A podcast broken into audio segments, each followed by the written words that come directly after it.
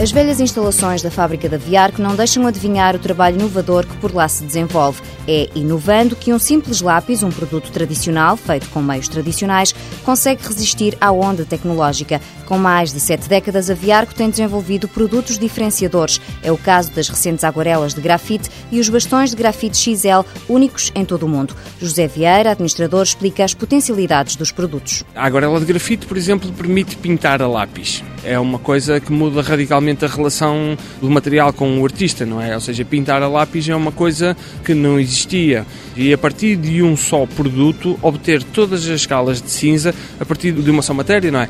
E quando nós pintamos a lápis, estamos a criar novas formas de expressão plástica, que era uma coisa que não existia não é? O bastão de grafite XGL, que é um bastão de grandes dimensões, ou seja, são cerca de 250 gramas de grafite, não é? Que estão dentro de um saco que é aguardelável.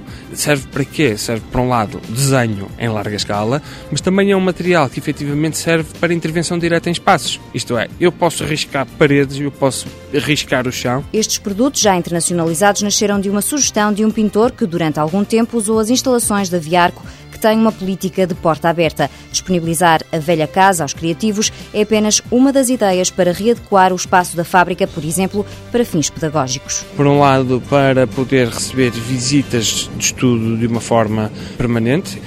E, por exemplo, outro dos projetos que existe aqui para a empresa é a criação de um museu temático do lápis e neste momento já estão em funcionamento eh, os ateliês para jovens artistas de início de carreira. O design é de resto uma arma essencial para o sucesso do produto, a começar pela embalagem. Temos umas embalagens neste momento que são serigrafadas, não é? que são séries limitadas, com o foco total daquele produto, além da funcionalidade e da qualidade do material que está lá dentro, está assente no design, não é? Nós temos colaborado, lá está, com a Faculdade de Belas Artes de Porto, com a ISEG de Matosinhos, com a ESAD das Caldas da Rainha, com as Belas Artes de Lisboa, temos colaborado com uma série de designers em diferentes projetos para, efetivamente, criar estes sistemas de diferenciação. As novas aplicações do produto também são um fator importante. Como material de promoção, como material de comunicação, pode ser utilizado, aliás, já existem uma série de aplicações muito engraçadas ao nível do design, que os próprios lápis estão incorporados em mobiliário. Ideias não faltam, há 20 projetos para pôr em marcha nos próximos 5 anos. Agora interessa consolidar a presença da marca Viarco na Alemanha e França e concretizar os negócios em Espanha e Estados Unidos daquela que é a única fábrica de lápis da Península Ibérica.